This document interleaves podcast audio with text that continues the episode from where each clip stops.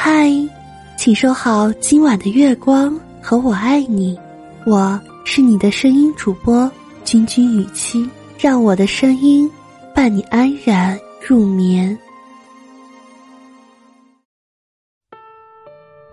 读《红楼梦》，喜欢里面的一个词“半旧”。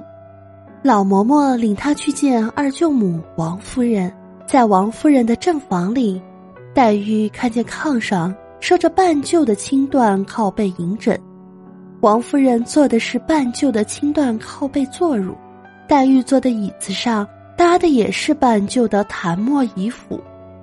每读到此处，内心总有一处感叹：叹作者比例惊人，也叹贾府贵气逼人。这样一些色彩半旧的物品，看看那青缎的料子，分明彰显的是贾府的华贵与庄严，以及大户人家不轻易炫耀的底气和历史。想想穷门小户的人家，哪里捧得出半旧的像样物品？多半是破烂货了。即便咬牙吃几样新东西，也很快从新艳沦落到破烂儿。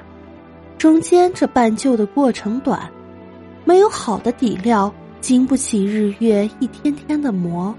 至于暴发户的家里，家具器物一色的全新，也无半旧。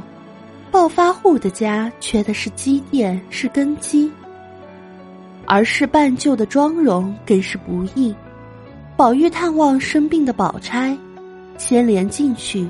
见宝钗一副半新不旧的打扮，蜜合色的棉袄，玫瑰紫二色金银鼠比肩挂，葱黄的绫棉裙，眉不画唇不点的，别有一番风韵。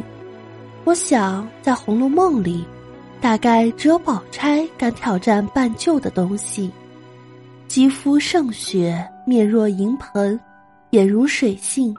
这样无可挑剔的雍容之美，在盛装之下，缺少的是对比和反差，反而容易把人没进了衣服里。倒是半旧的素色衣服，正衬出楚楚可人的淡雅娴静之美。林黛玉就不适合穿半旧的衣服，人一病弱，气色就差，加上走路摇摇的瘦削苗条身材。搭上半旧的衣服打扮，容易显出晃荡的落魄感。林黛玉着装一新一艳，烟色之下风姿飘逸的味道就出来了。对着地图看，点数大大小小的城市，觉得上海是最担得起半旧的城市。在外滩的洋房，建筑依然是那么的雍容华贵，那么的挺拔雄浑。仿佛一位半老绅士，叼着烟斗，杵着拐杖，闲看黄浦江流水和隔岸的璀璨灯火。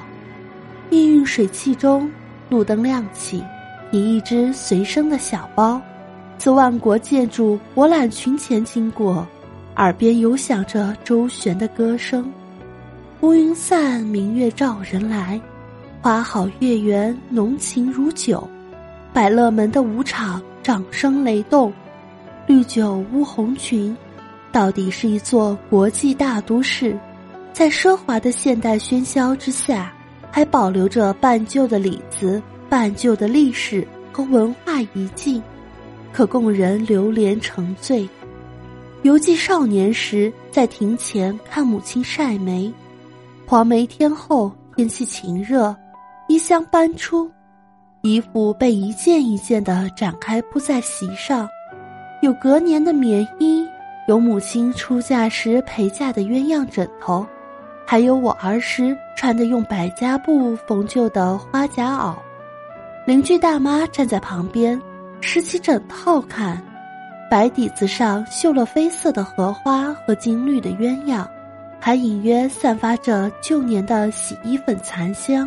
大妈家没有这些好看的半旧衣服，她父母早亡，做了童养媳，结婚时没有陪嫁，每每一及母亲晒梅，恍惚中二十多年前阳光犹在，少年时的衣香犹在，我想，李氏的母亲在半旧的荷花鸳鸯枕头面前，在大妈的羡慕目光里，一定心怀甜蜜。是一副半旧的枕头，将一个乡下已婚女子平淡时光撑得饱满而分心。